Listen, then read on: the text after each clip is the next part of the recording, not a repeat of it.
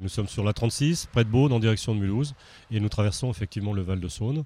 Et on, voit sur ce panneau euh, une, magnifique rivière, euh, très calme, euh, qui donne envie de, pratiquer la randonnée, la navigation, la pêche. Alors ensuite, beaucoup d'autres panneaux qui sont installés dans notre secteur, ici sur la Côte d'Or.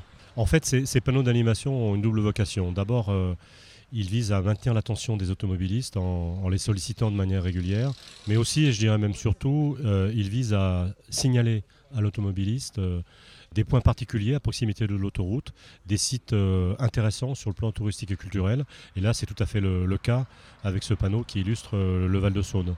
Effectivement, sur le département de la Côte d'Or, nous avons d'ores et déjà posé une trentaine de panneaux sur les cinq autoroutes qui desservent le département.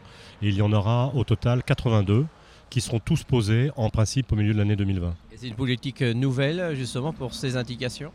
Alors, c'est un. En fait, chez APRR, on attache beaucoup d'importance à cette signalisation et on a même souhaité euh, faire une véritable galerie d'art à ciel ouvert sur notre réseau.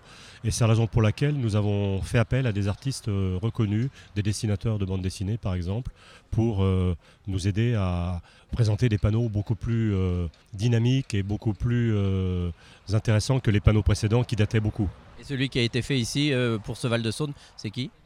Alors ce panneau a été euh, dessiné par euh, un dessinateur qui s'appelle Fred Van Delen et le panneau qui est sur le même thème du Val de Saône qui sera posé sur l'autoroute A39 a été dessiné par Olivier Balèze.